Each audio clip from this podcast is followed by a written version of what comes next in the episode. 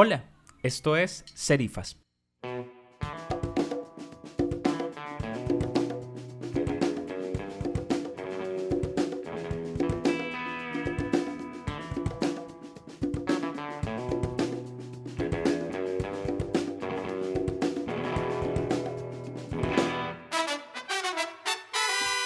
Camilo Rojas, ingeniero industrial con MBA y diversos cursos de analítica y experto en temas de inteligencia artificial y analítica avanzada de las universidades de Stanford y Columbia, y Alfredo Morales, lingüista, editor y estudioso de la inteligencia artificial desde su impacto en la producción de contenidos, nos acompañan en esta charla para entender qué son los algoritmos, la inteligencia artificial y cómo afectan nuestras vidas. Bienvenidos.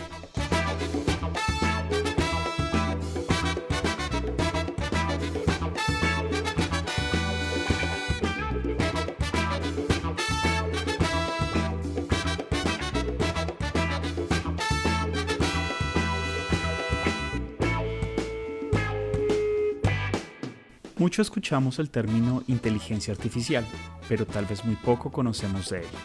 Sabemos que está en Facebook, en Amazon y hasta en los nuevos electrodomésticos que están saliendo al mercado. Junto a él aparece el término algoritmo, al que le echamos la culpa de que las redes sociales nos persigan con productos y contenidos todo el tiempo. Queremos entonces aprovechar esta conversación con Alfredo Morales, editor y apasionado de la inteligencia artificial, y con Camilo Rojas, un experto con amplia trayectoria en tecnología, para aclarar algunos conceptos básicos y entender qué hay detrás de este fenómeno del que mucho se habla, pero muy pocos entendemos. Bienvenidos.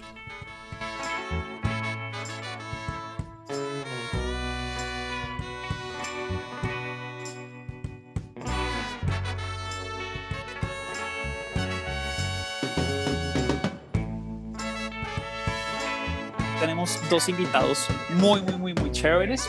Eh, nos acompañan Camilo Rojas y Alfredo Morales. Camilo Rojas ha trabajado por 19 años en el área de tecnología, ha estado ayudando a compañías a desarrollar proyectos de analítica. Camilo es un duro en todo lo que tiene que ver con temas de inteligencia artificial y analítica, que es precisamente lo que nos convoca hoy. Eh, un tema súper interesante, súper apasionante. Eh, Camilo pues es ingeniero industrial eh, de la Universidad de los Andes, tiene un MBA del Instituto Tecnológico de Estudios Superiores de Monterrey. Aparte de además, pues tiene diversos cursos en analítica avanzada de la Universidad de Stanford y de la Universidad de Columbia.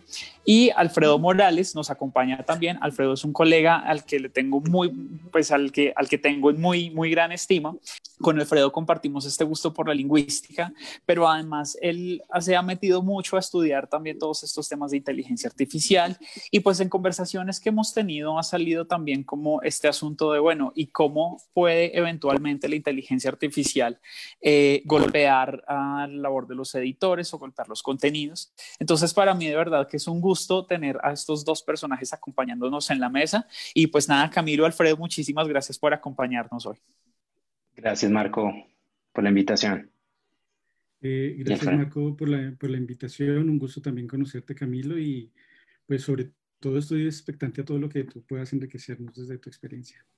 Bueno, pues nada, arranquemos por las definiciones. Por lo general, estas charlas las arrancamos con algo de contexto y pues qué mejor contexto que saber, pues primero, qué son, qué es eso de algoritmos, porque escuchamos todo el tiempo las palabras algoritmos, el algoritmo de Facebook, el de Twitter, el de Amazon, o sea, nos llenamos con, con esta palabra todo el tiempo, estamos rodeados de esto, pero muchos, muchos no sabemos de qué va un algoritmo. Entonces, arranquemos por ahí. Primero, ¿qué es un algoritmo? Segundo, cuál es su relación con la inteligencia artificial o qué es eh, la inteligencia artificial. Y hay otro término que comienza a sonar por ahí, que son las redes neurales. Entonces, comencemos por ahí. Sí, eh, bueno, sí, Marco, si quieres, uh, arranco contándoles un poquito de, de, lo que vemos, eh, no únicamente en, em, desde el punto de vista teórico, sino desde el punto de vista aplicado ya en muchas compañías y proyectos en, en Colombia y en la región. Eh, realmente la analítica ha evolucionado muchísimo en los últimos años, eh, principalmente gracias a, que las tecnologías, por ejemplo, de cloud computing se han vuelto realmente muy asequibles para correr proyectos gigantescos que antes una compañía pequeña o mediana no podía imaginarse correr porque exigen eh, servidores muy grandes, muy costosos, y ahora gracias a la nube pueden alquilar por, por horas eh, esos espacios y entrenar estos que llaman algoritmos o modelos eh, matemáticos para poder resolver problemas con inteligencia artificial o, analítica. en general, entonces por eso es la razón por la cual estamos en una explosión de esa inteligencia artificial, diría. Y también el hecho de que ahora todos los dispositivos generan datos los celulares, iPads, lo llaman el Internet de las cosas, ¿no? Tenemos mucha información hoy en día de los sistemas humanos y de los sistemas eh, de, las, de las distintas industrias y toda esa información se convierte, todos esos datos que lo llaman el Big Data, se convierten como en un combustible, ¿sí? Un combustible, imagínatelo como un petróleo que hay que refinarlo para extraerle valor, ¿sí? Entonces, eh, ese Big Data, que hoy en día recibe casi todo en la nube, es procesado eh, y esa actividad de procesar pretende resolver preguntas de, los dueños de estos modelos. Una pregunta es, primero, ¿qué está ocurriendo? ¿Sí? Entonces, ese es el tipo de analítica más básica que venimos utilizando desde hace décadas, que llamaban Business Intelligence, que es responder cuánto se está vendiendo, eh, qué canales están funcionando, qué, eh, qué productos están teniendo mejor impacto en el mercado ese tipo de analítica la llamamos analítica descriptiva. Después viene otro tipo de analítica que es un poquito más eh, enriquecida, que es la que llamamos analítica avanzada, que es analítica predictiva. Y la analítica predictiva lo que hace es, basado en los datos del pasado, intenta predecir qué va a ocurrir en el futuro. ¿sí? Eh, aquí se resuelven dos grandes tipos de problemas. Uno, el problema predictivo de este comportamiento en el pasado, cómo va a estar en el futuro y armar como una proyección de dónde va a estar. O la otra es, basada en el comportamiento de un grupo de personas, clientes, productos, poder encontrar clústeres o grupos que comparten algunas características comunes. En general, lo que cuando hablamos de, eh, bueno, y antes de, terminar, antes de profundizar en analítica avanzada, hay otro tipo de analítica que llamamos analítica prescriptiva, que es la que pretende optimizar problemas. Entonces, es eh, de ese dominio de problemas, que es el área de investigación de operaciones, mucha estadística, eh, el problema clásico es, por ejemplo, resolver cómo tengo una flota de, vehículos que necesitan transportar un producto a mis clientes. ¿Cómo encuentro la ruta que, minimice el tiempo, que minimice el gasto? Y es un problema de optimización. ¿sí?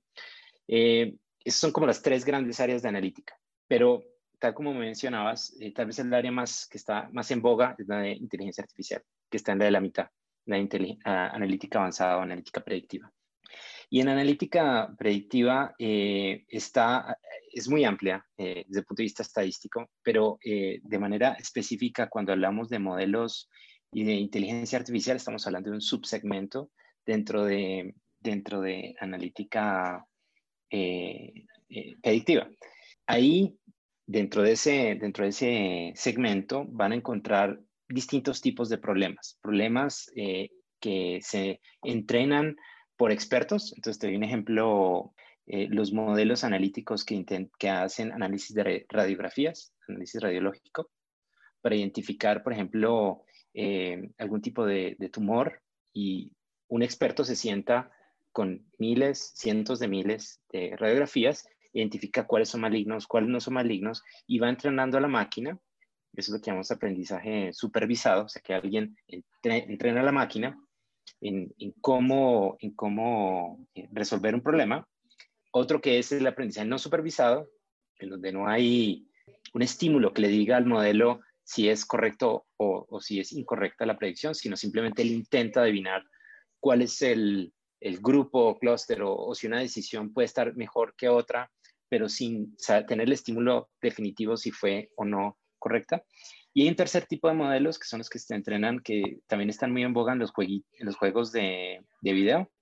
Entonces, eh, que son los que uno pone una, eh, que es un modelo auto, que, que se autoentrena basado en estímulos de, de, de aprendizaje. Entonces, por ejemplo, eh, han escuchado, de pronto han escuchado de, un juego que se llama Dota, que fue famoso hace unos años, porque armaron un modelo de inteligencia artificial que compitió contra los campeones y, e iba aprendiendo sin que nadie le explicara, nadie le explicó cómo jugar Dota, y él aprendió a que, cuáles eran las estrategias que mejor funcionaban y se convirtió en el, ganador, ¿no? Eh, entonces, de manera general, esos son los, los como la, la visión general. Tres tipos de analítica y en analítica avanzada, esos tres grandes grupos de, de, modelos, de, de, tipos de entrenamiento que, que ocurren para resolver problemas. Y cuando hablas de redes neuronales, es de un caso específico, un caso específico, eh, que también le llaman deep learning o de aprendizaje profundo, en donde se ponen múltiples capas de, de, regresores que intentan eh, aprender, son entrenados, son supervisados, tienen la respuesta y saben y se van a entrenar.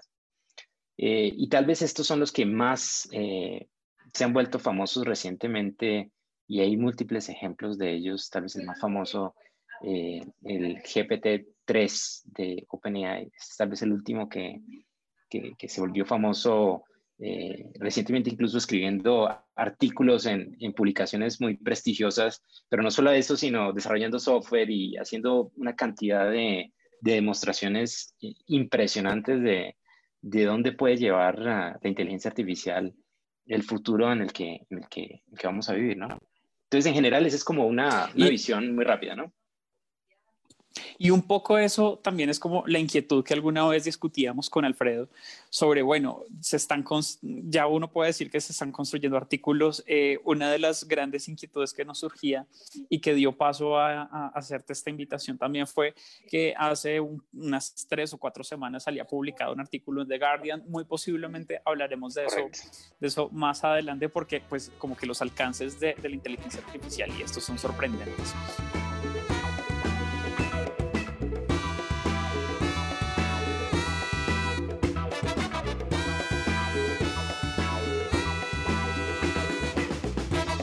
¿Existe un solo tipo de inteligencia artificial o existen varios tipos?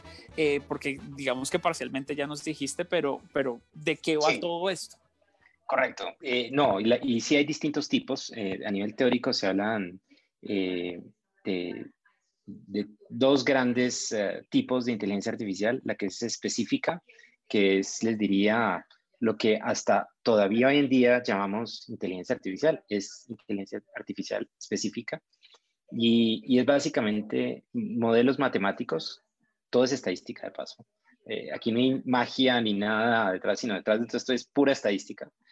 Todos estos modelos lo que hacen es, basado en un set de datos, aprenden a, interpretar el cómo, el cómo, cómo operan esos datos, cómo funcionan esos datos, y son capaces de tomar decisiones eh, muy acertadas, pero basados en la información que fue entrenada.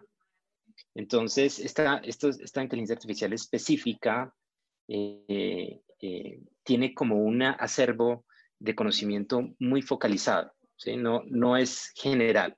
Y ahí me lleva al segundo tipo de inteligencia artificial, que es la que, que todavía es teórica, todavía no la tenemos, y tal vez es la que sale en las películas, que es la inteligencia artificial general, ¿no?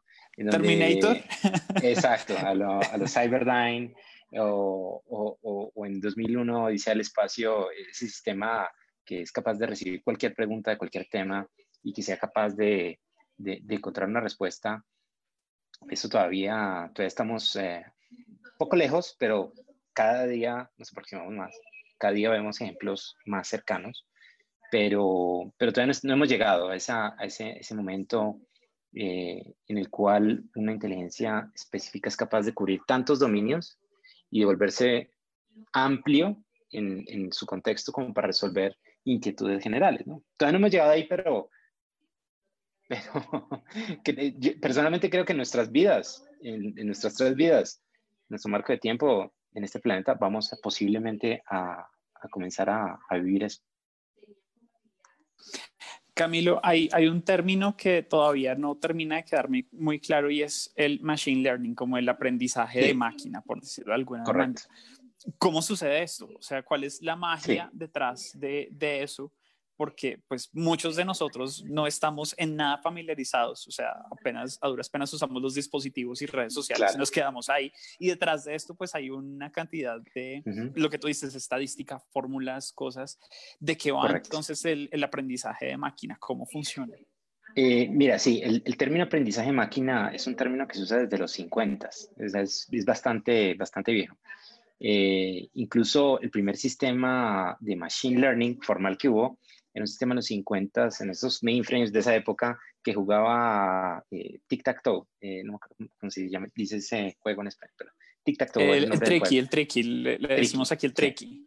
exacto, y después avanzó a, a, a, damas y bueno, después avanzó a, cosas mucho más avanzadas como Watson que ganó en Jeopardy décadas después, bueno, pero todo nace de ahí. Y, y, y cuando habla uno de aprendizaje de máquinas, uno se imagina el, el despertar de una máquina, ¿no? El, el entrar en conciencia, no es, no es nada parecido a eso, no es nada parecido, es algo contrario mucho más sencillo, es una, es una, eh, una serie, eh, básicamente si uno entiende una regresión, que es entender los datos en el pasado, una gráfica, si uno analiza los datos, cómo se van comportando, y uno, basado en ese parámetro, pueda predecir cómo va a continuar.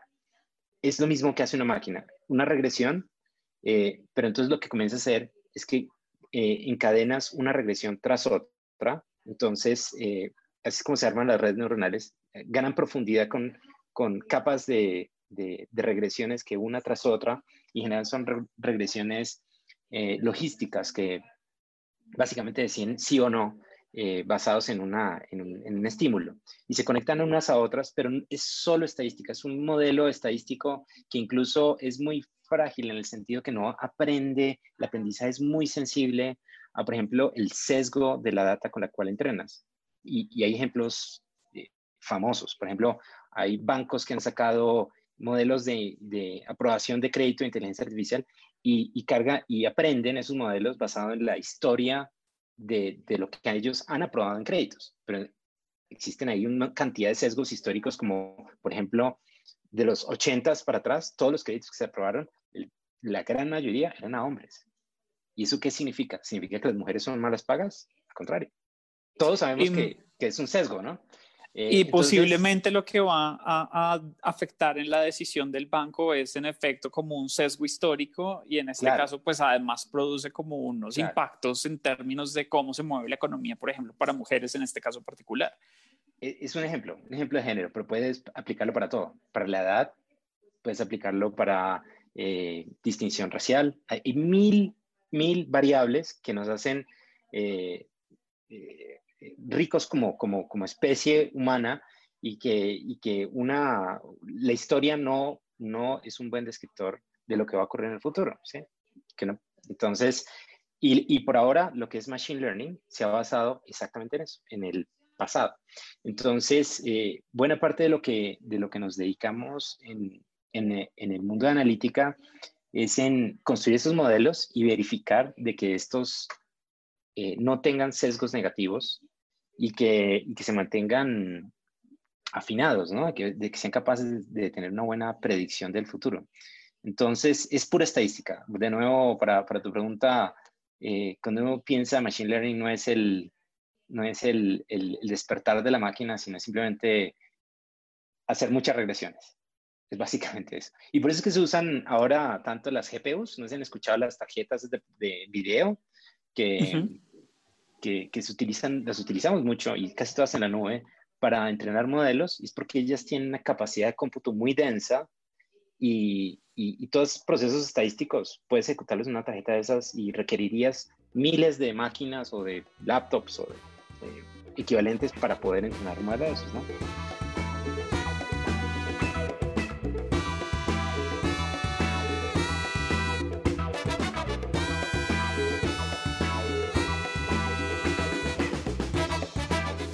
Bueno, yo quisiera hacerte una pregunta a ti como persona que, que, está metida pues, en el campo profesional, pero también quisiera escuchar a Alfredo desde su óptica de, un poco de, de, aficionado a los temas de inteligencia artificial.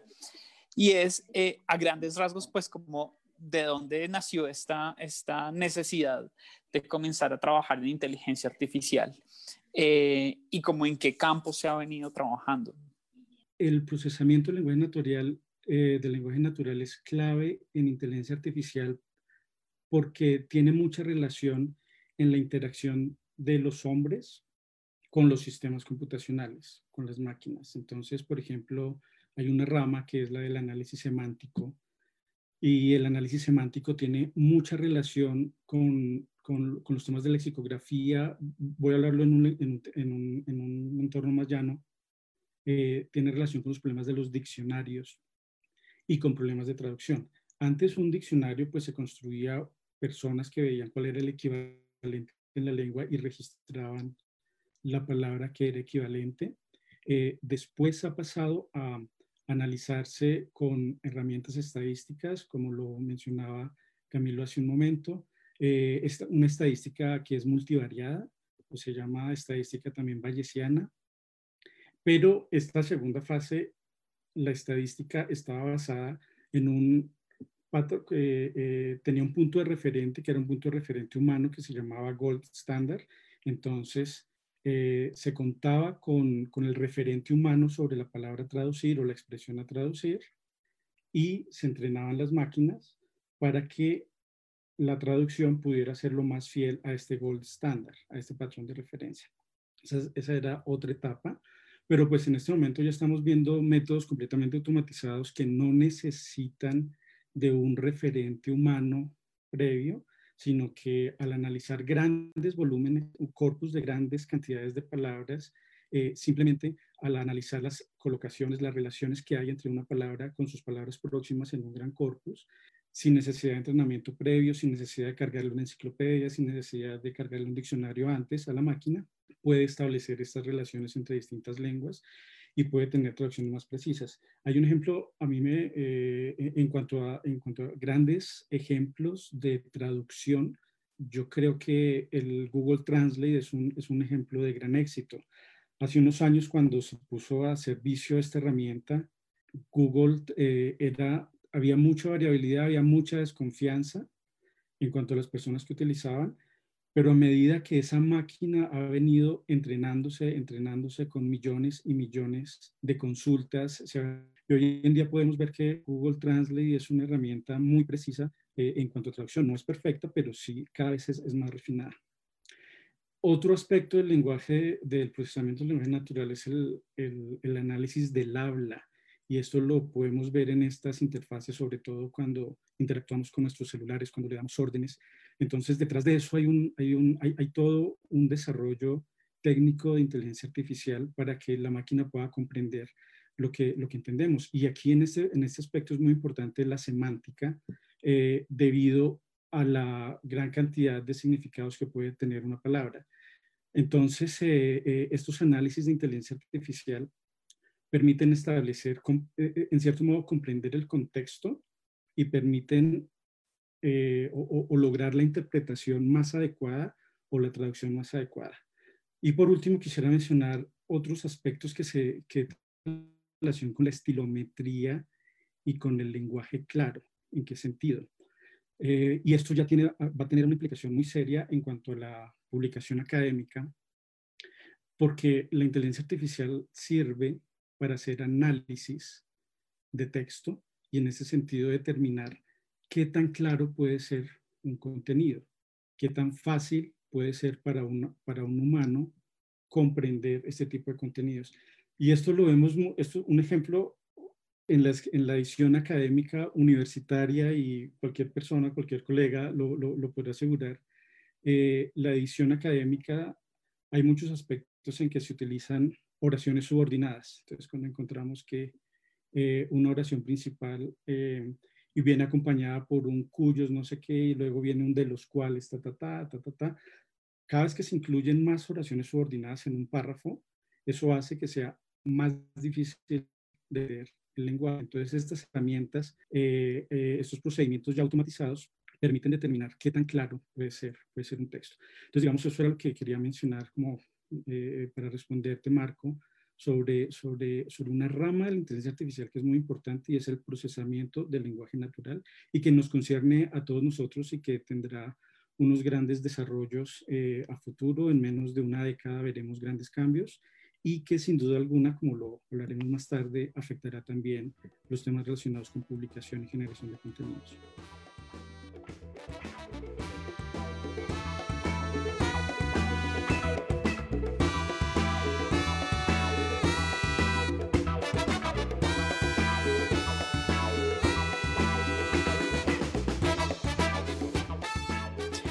Bueno, Alfred, tú nos hablas como en, en, prospectiva, ¿no? Nos hablas un poquito hacia el futuro, comienzas como a abrirnos esta puerta. Y yo quisiera pegarme de aquí como en volver al futuro, un salto un poquito al pasado con, contigo, Camilo, y es, bueno, ¿de dónde como que comenzó a surgir todo este estudio y por qué comenzó a surgir esta necesidad de crear eh, este casi que el lenguaje o esta, o esta manera de lograr que las máquinas pues pudieran lograr esta solución de diferentes problemas.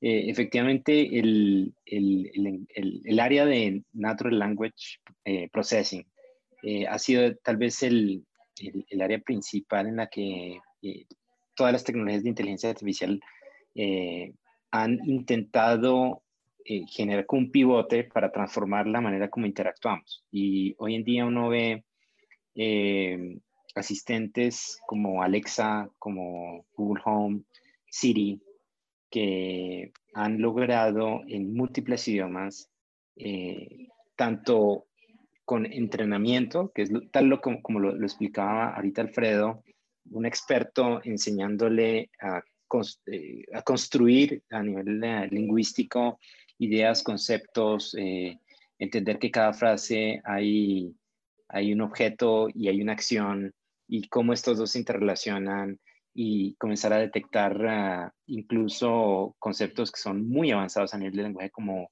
la ironía o, cuando uno quiere... Eh, el sarcasmo también, el sarcasmo. que es imposible.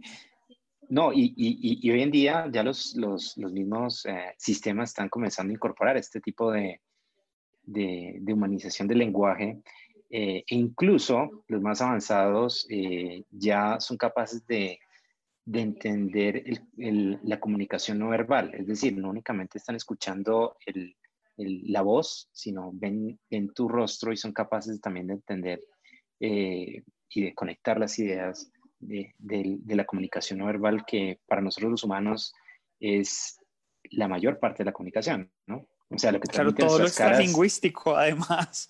Que es eh, para nosotros como humanos y como, como animales somos, es para nosotros es fundamental poder ah, eh, alimentar estos modelos y que sean capaces de entender nuestra, nuestra expresividad y, y darle ese matiz al lenguaje eh, escrito, ¿no? Eh, y hay, hay, varios proyectos bien interesantes. Hay uno eh, que especialmente me, me, me, ha llamado la atención en este tema, que es el proyecto Debater, eh, así se llama, es un proyecto de research de una compañía que se llama IBM. este proyecto Debater lo que hace es básicamente debatir con personas, tiene varios corpus de conocimiento en distintos temas y es capaz de, de, de primero analizar cuando se plantea el tema, cuál es el corpus, después detectar evidencia a favor o en contra, eh, y todo, construir todo un modelo argumentativo para poder eh, sustentar algunas posiciones, negar posiciones de lo que va a venir de su, de, su contrincante y, y real y eh, anudar los, los conceptos y generar una, una conclusión que sea, que sea ganadora y capaz de, de, superar a, a, la persona humana normalmente con la cual estás debatiendo. Y hay una, cosa increíble parece eso. No, y, y, te digo, hay una película que incluso está en, la pueden buscar en, a través de Google, Project Debater, eh, y está disponible. Pueden verla directamente en cómo se construyó el modelo, cómo, cómo utilizó las mismas tecnologías que usó eh, eh, Watson en su momento para ganar eh, Jeopardy, para ganar eh, Kasparov en ajedrez, y cómo ahora trabaja algo totalmente distinto que es el debate, que tal vez es, el, es uno de, ah, de las áreas en donde, en donde la gente decía, hasta ya no van a llegar las máquinas. Es decir, creo que cada vez vamos rompiendo mitos en, en, en la idea de hasta dónde pueden llegar las máquinas, ¿no? Me acuerdo cuando ganó Kasparov, todos decíamos el ajedrez es el, el juego, el juego eh, por excelencia del, del, cerebro humano, donde, donde ninguna máquina va a ser capaz de, de superar a, los, millones de combinaciones que pueden haber en un tablero. Y apareció Deep Blue ganándole. Y hoy en día, eh, para los que juegan ajedrez, saben que eh, los mejores partidos son lo que llaman los centauros, que son humanos con máquinas. Es la combinación de un centauro, el hombre y la máquina junto peleando contra otro hombre y una máquina. Porque la máquina te da la velocidad, te da las combinaciones, pero el humano te da esa, esa sensibilidad y, y, el, capaz, el poder leer la comunicación no verbal del, del, otro humano. Y, este, y este, esta metáfora del centauro, les diría, es algo que, que me encanta porque creo que vamos a, a, vivirla cada vez más. Ya hoy en día somos centauros. Tenemos al frente nuestro, nuestros, eh, nuestras máquinas, nuestros eh, celulares, un potencial de cómputo increíble y las nuevas generaciones eh, no van a necesitar, yo tengo dos hijas y seguro mis hijas van a tener que aprender las tablas de multiplicar, pero, pero para ellas es acto eh, histórico generacional de aprender las tablas de multiplicar no va a tener mucha aplicación porque todas las tareas de memoria son resueltas por, por las máquinas, ¿no? Entonces, eh, nada, son algunas ideas que, que quería compartirles de, de esta área, ¿no?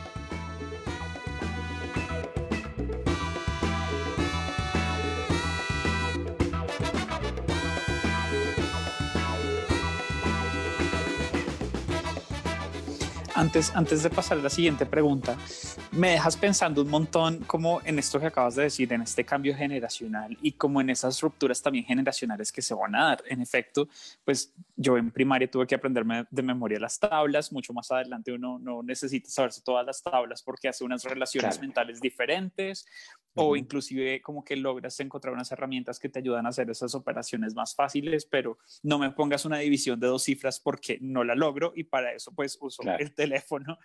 Em, y eso sí me sorprendió un montón, o sea, de qué manera también como estos avances en tecnología e inteligencia, y te lo pregunto un poco como, como papá que está viendo esta transición, cómo afectan ese, ese aprendizaje o cuáles son esas cosas que entonces estas nuevas generaciones tendrán que aprender, pues porque nosotros, digamos, estamos en, un, en, un, plano diferente.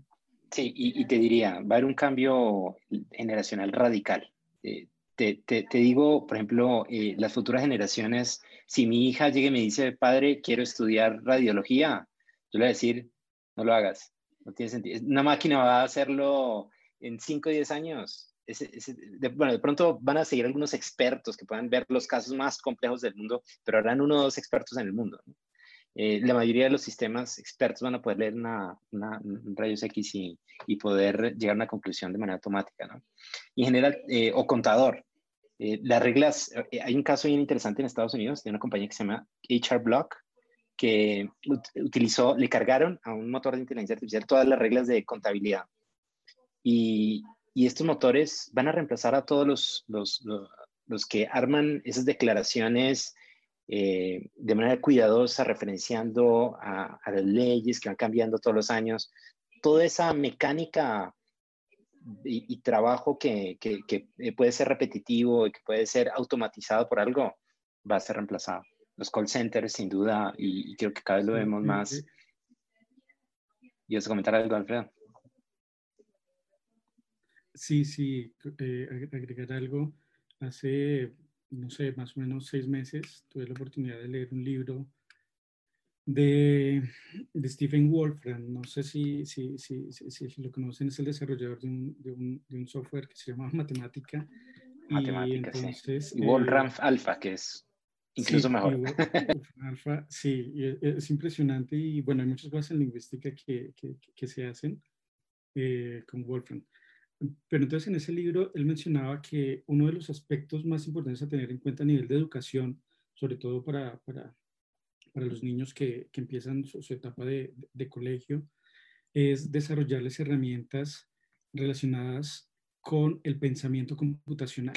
Eh, eh, se llama computational thinking y en ese sentido no quiere decir propiamente que, que todos los niños estudien Mm, ingeniería o sistemas, sino se trata de, de darle un enfoque a la educación en cuanto a que lo que, lo que hagan, independientemente del área de conocimiento que sea, eh, los problemas que surjan dentro de esas áreas de conocimiento, inclusive humanidades, sean vistas desde un enfoque computacional y eso les permite desarrollar herramientas o capacidades para poder llevar a cabo esas necesidades de su área de conocimiento y desarrollarlas a través de una máquina, que es algo que es inexorable. O sea, si hay algo que, que no se puede evitar es que todas las áreas de conocimiento en muy poco tiempo tendrán relación con computación y con inteligencia artificial.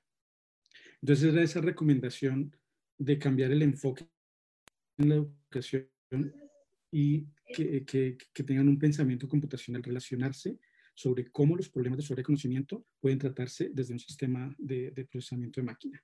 Esa era la recomendación de ese libro. sí, y, y, y, muy al lugar, Alfredo, porque incluso, incluso les cuento un poquito, eh, ya la mayoría de los sistemas de inteligencia, ya tenemos la tecnología, y, escuchen este, este, este, esta idea tan que, que, que le rompe uno la cabeza. Tenemos la tecnología para que un modelo de inteligencia artificial construya otros modelos de inteligencia artificial. Eso se llama Auto AI, en donde tú le dices a un modelo, le, lanzas a una Mac, a un modelo de inteligencia artificial, estos son los datos, necesito que calcules o, o, que armes un motor de inteligencia artificial basado en estos datos, en este corpus de información. Y la máquina es capaz de producir redes, o sea, ya toda la, la ingeniería que antes era casi, era como artesanos, entender la estadística y armada del modelo, hoy en día las máquinas construyen esos modelos. Y, lo que mencionas es, es, es muy al lugar, uh, Alfredo, porque ese, cambio en la manera, creo que nosotros estamos en una generación intermedia, en donde se necesitaban los ingenieros artesanos que construyeran esos sistemas capaces de construir otros sistemas.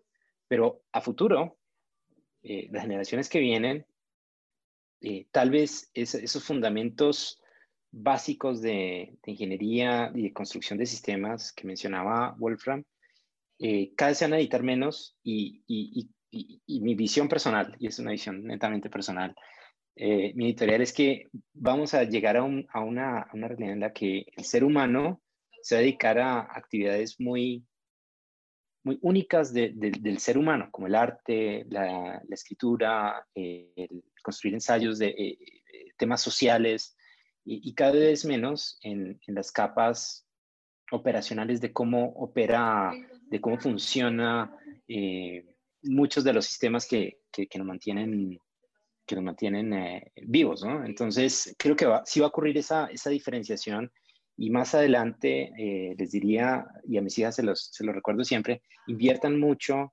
en, en, en su inversión eh, personal en, construir ese, conocimiento eh, profundo, artístico y, de, de, autorrealización, eh, más que perseguir una ingeniería porque es una ingeniería o cualquier actividad porque es la actividad de moda.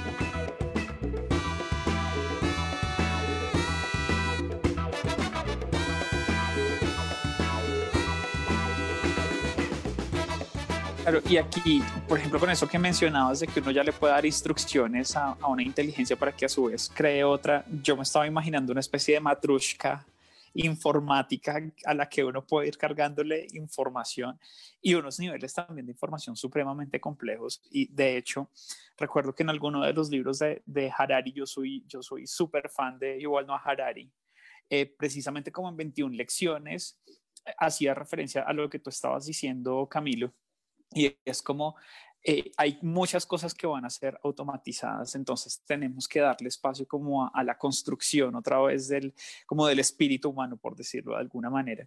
Y, y, eso también me parece importantísimo porque él de entrada como que nos pone a pensar una cosa bien interesante y es sobre el futuro y es como este choque que puede generar la inteligencia artificial en nuestras vidas. De alguna manera ustedes ya nos han mostrado cuál es esa influencia que tienen, ¿no? Entonces, Camilo, tú mencionabas Alexa, eh, Alfredo, tú mencionabas eh, eh, Google Translate, em, uno lo está viendo todos los días con Siri o con el, digamos, el, ayudante o el asistente digital de, de Google, etcétera.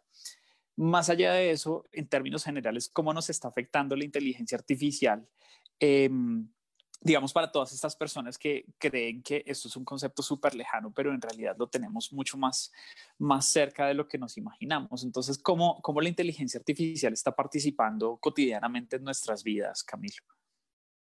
Eh, ese es una excelente, excelente, excelente punto, Marco, porque eh, sin lugar a dudas eh, vivimos en una en un momento histórico en el cual eh, los seres, nosotros humanos, a través de, por ejemplo, de redes sociales, y hay, muchos reportes que, que, alertan, nos hemos convertido en uno de los generadores de información más eh, abundante y sobre esa información que posteamos y que compartimos a través de redes sociales, eh, nos estamos convirtiendo en el, en el, producto mismo que estas redes utilizan para construir modelos y, y adecuar no únicamente eh, atendernos mejor, que es el, el, el, objetivo natural de todas estas redes, sino también eh, pueden servir también para influenciar mucho la manera como uno percibe el contenido que uno eh, está expuesto y de alguna manera cambiarle la visión del mundo, ¿no? Y esto es algo, algo que a mí personalmente me, me, me, genera, me genera mucha inquietud, porque uno, uno realmente si analiza el, tipo de contenido, uno, eh, parte de su evolución es su, entorno y los estímulos y, los, y la, información que lee, todo lo que te va transformando y haciéndote crecer. Pero si esa información es filtrada y modificada y te cambian la, manera como tú ves eh, eh, y, tu mundo, realmente va a cambiar la manera también como tú vas a actuar en tu mundo. Entonces, y, y, ese, y ese shift, ese movimiento, ese ajuste lo están haciendo de una manera palatina, principalmente en las redes sociales, que es uno de los, de los elementos que está eh, en, cuestionamiento hoy en día, porque, porque se puede convertir en un mecanismo de, transformación social eh, en donde no, no, somos los beneficiados, sino somos el producto, literalmente. ¿no? Alfredo, sí, porque quería pasar contigo un poco para que siguieras con, con esto desde tu óptica de aficionado, pero también quería preguntarte particularmente por, em, yo sé que tanto a ti como a mí nos gusta mucho un autor que trabaja con temas editoriales, que es Michael Bashkar. Y en uno de sus textos que se llama Curaduría, él precisamente habla de cómo el papel de los algoritmos y de la inteligencia artificial puede, pues, inclusive como ayudarnos a hacer un, digamos, a, filtrar la selección de lo que queremos ver como, como usuarios de alguna plataforma o etcétera. Entonces yo quisiera que desde tu perspectiva nos contaras como esas aplicaciones en términos de curaduría o de construcción de contenidos inclusive, como lo hablabas hace, hace un momento y pues de nuevo que la inquietud sale por este artículo que se publicó en The Guardian, que fue totalmente escrito por una inteligencia artificial y esto nos parece fantástico. Eh, entonces, desde lo editorial y desde lo que tiene que ver con contenidos, Alfredo, ¿cómo ves también esa influencia de la inteligencia artificial en lo que estamos consumiendo? Bueno, bueno, gracias por la pregunta, Marco. Eh, sí, quiero volver un poquito sobre lo que acaba de decir Camilo con esa frase que cerró, que me parece una frase magnífica. Eh, nosotros somos el producto. Eh, y es que realmente a nivel de, inteligencia artificial, personalmente, yo no le temo a la inteligencia artificial. Le temo a las personas, tampoco le temo a las personas que están desarrollando la inteligencia artificial. Le temo a las personas que la emplearán después, porque es, es, es, es, un, todavía un desarrollo muy susceptible para prestarse a manipulación.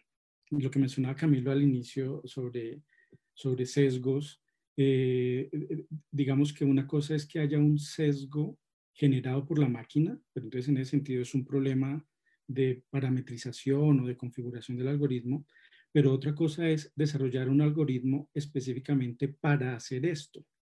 Y en ese sentido sí tenemos que trabajar como como sociedad y en este punto yo creo que hay un papel muy importante para las humanidades, en especial para la filosofía, en lo que tiene que ver con la ética de la inteligencia artificial.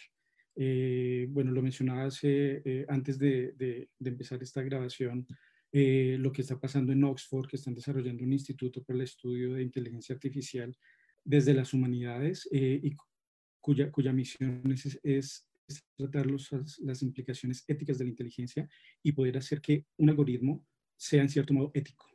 no solamente en lo que hemos visto en cuanto a los carros, que, que si es inevitable atropellar a alguien, entonces se atropella a la persona mayor o atropella al niño.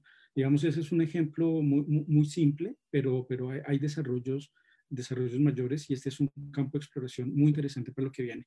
Ahora, conectando eso con tu pregunta, Marco, sobre, sobre lo, que, lo que tiene que ver con generación de contenidos, pues bueno, se vienen cosas muy interesantes. Entonces, digámoslo a nivel de publicación, no solamente me refiero a, a libros, también me refiero a artículos, me refiero a mensajes en redes sociales, me refiero.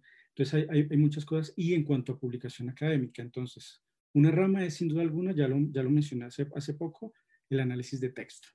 Ese es, ese es algo, algo muy importante. De hecho, en edición académica ya se está viendo inteligencia artificial en análisis de texto. Por ejemplo, el software antiplagio, que ese es un tema que a nosotros como editores nos preocupa mucho el, eh, la verificación de similitud de contenidos, eso ya se basa en inteligencia, en inteligencia artificial y uno de los tipos de plagio en que está avanzando mucho es en lo relacionado con el parafraseo. Es decir, eh, eh, la inteligencia artificial ya permite determinar no solamente frases exactas que sean similares con otro, otro corpus de, de documentos, sino también permite determinar cuando un autor está parafraseando otros contenidos, inclusive en grandes, grandes eh, párrafos, etc. Eh, creo que, eh, bueno, con respecto a lo de, a lo de Bhaskar o Bhaskar, bueno, él tiene una publicación que se llama Oxford Handbook of Publishing, y en esa obra, en la parte final, él tiene, bueno, esto, esto, esto que voy a decir lo sabemos mucho porque estamos en el mundo de los editores, pero el público general no. Entonces al final de esa obra tiene una coda y en, eh, y en donde él prevé ocho escenarios. Uno de esos, de, esos escenarios tiene que ver con em, productos editoriales creados con inteligencia artificial. Entonces estamos hablando de un producto hecho a la medida, de tal modo que, que si tú deseas en una, eh, tener un, un, libro o una novela que tenga estas características, que dentro de toda la producción de la, de la literatura eh, no encontraríamos una obra que tenga todos los componentes, pero es decir, se pueden crear obras literarias, eh, bueno, no sé si literarias, pero se pueden generar obras dentro del mundo de la literatura em, a la medida. Y esto se basa pues a partir de, de toda la metadata de, de todos estos gustos literarios que tú eh, otorgando a medida que, que vas leyendo libros, etcétera. Entonces, ese, es algo, eso es algo muy importante. Se abre un debate sobre si esto realmente, eh, eh, qué es la literatura, y ahí hay algo para que la crítica literaria analice a futuro. Eh, yo soy partidario de que esto es más como, como, como una industria del entretenimiento, poder crear un producto que se vea como libro, pero es entretener, no sé hasta qué punto, y pues en esto me perdonarán porque no soy experto en crítica literaria, eh, pero también, también eh, a nivel de generación de contenidos, pues se vienen otras cosas. La inteligencia artificial está apoyando mucho lo que es la analítica del mercado, identificar no solamente sectores de consumo de productos editoriales, sino también cada vez más individualizado el producto editorial. Y en cuanto a temas de, la gestión editorial, creo que sí se van a venir unos cambios que de pronto de pronto serán tardíamente introducidos en la, en la edición, pero sin duda alguna yo sí creo que eh, de aquí a una década ya habrá cambiado varias cosas. Por ejemplo, los procesos de corrección de estilo eh, cada vez se están automatizando, se están automatizando más. Y, y, la corrección de estilo, que quienes estamos en el mundo de la edición sabemos que eso es algo delicado, no es solamente una corrección de, de ortografía o de tipografía, sino es, es, es, es, un tratamiento más delicado del texto. Inclusive hasta ya está llegando la inteligencia artificial eh, el proceso de diagramación de una obra también se está automatizando. De hecho, Elsevier y Springa ya tienen procesos automatizados en ese sentido. Y, y, en cuanto a la selección de contenidos para personas, por ejemplo, Springa a mí me envía eh, cada 15 días recomendaciones muy, muy, muy sucintas, muy detalladas sobre lectura de artículos académicos o artículos científicos indexados en Scopus o, publicados por esta editorial, eh, muy ajustados a mis gustos. Entonces aquí también viene otro problema ético sobre, sobre, sobre hasta qué punto es un servicio que me permita, que me permita ahondar en, en, mis temas de investigación eh, y hasta qué punto yo soy libre de, de, variar en cuanto a, a, mis problemas de investigación. Son campos en los que es muy difícil determinar todavía un límite eh, y muchas disciplinas y muchas ramas y muchas fases de la vida humana, del trabajo, se van intercruzando. Entonces, eh, es, un, es, un, es, un, campo que está todavía por explorar, pero que sin duda alguna nos dará mucho de qué hablar y, a tratar en lo que viene en adelante, porque pues, digamos, esto es inevitable, no, no, no podemos tener una vida paralela a la inteligencia artificial, es decir, nos va a afectar, seamos conscientes o no.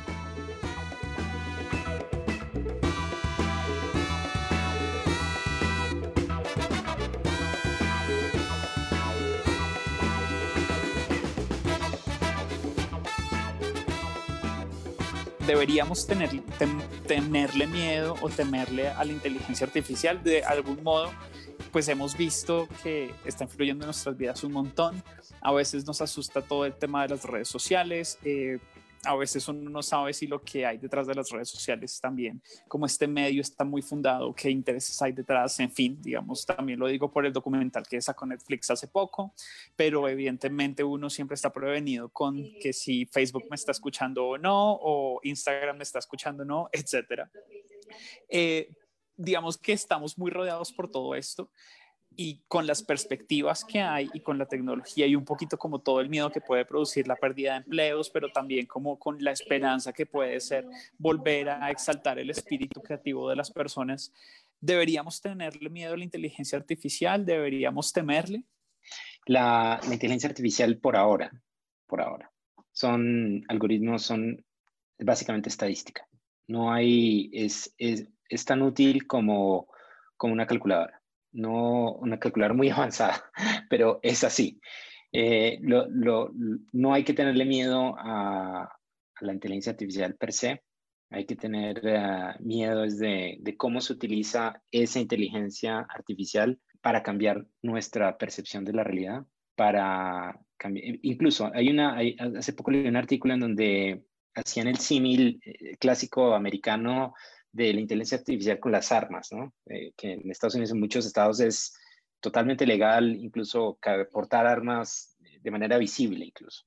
Es igual un arma. Un arma por sí no va a hacer nada. Es la persona que lo tiene la que puede generar un efecto tremendamente nocivo. Es una herramienta.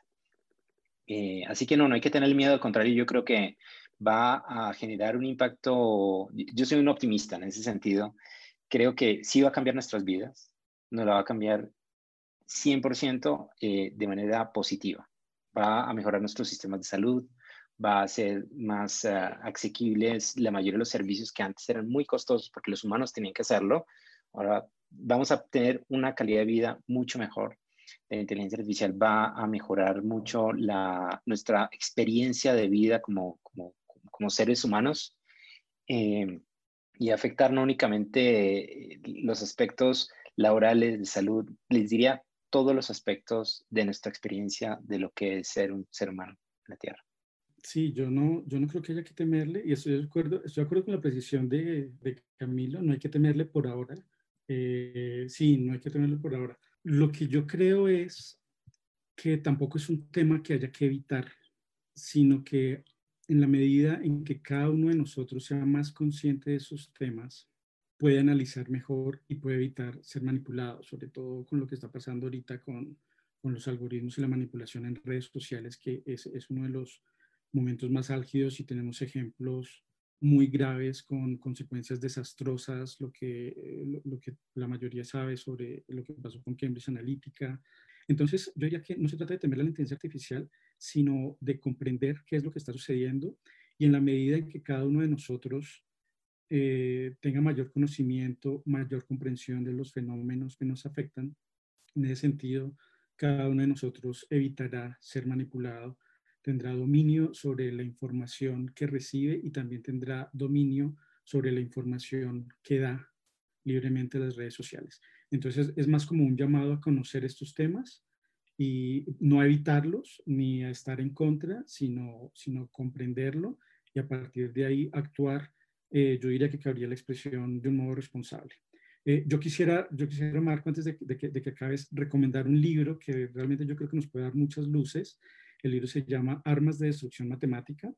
Es un libro que me ha parecido muy interesante y yo creo que justamente apunta a despertar esa comprensión que estaba mencionando en su momento. La autora, la autora se llama Cathy O'Neill y es un libro publicado por Capitán Swing y, el libro está en Siglo del Hombre y Entonces, el, eh, eh, Armas de Destrucción Matemática es una lectura que recomendaría mucho como para, para, para, mirar las personas que quieran analizar las amenazas, las amenazas de la inteligencia artificial.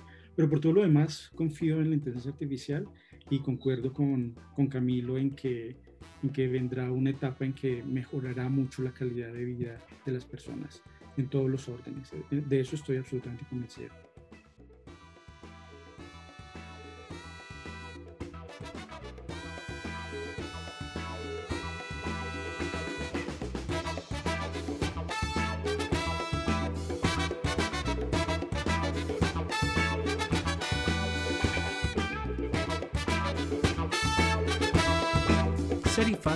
Podcast de Marco Giraldo Barreto para Editorial Utadeo, con música de Ikebe Shakedown y su canción Penny the Snitch bajo licencia Creative Commons 4.0.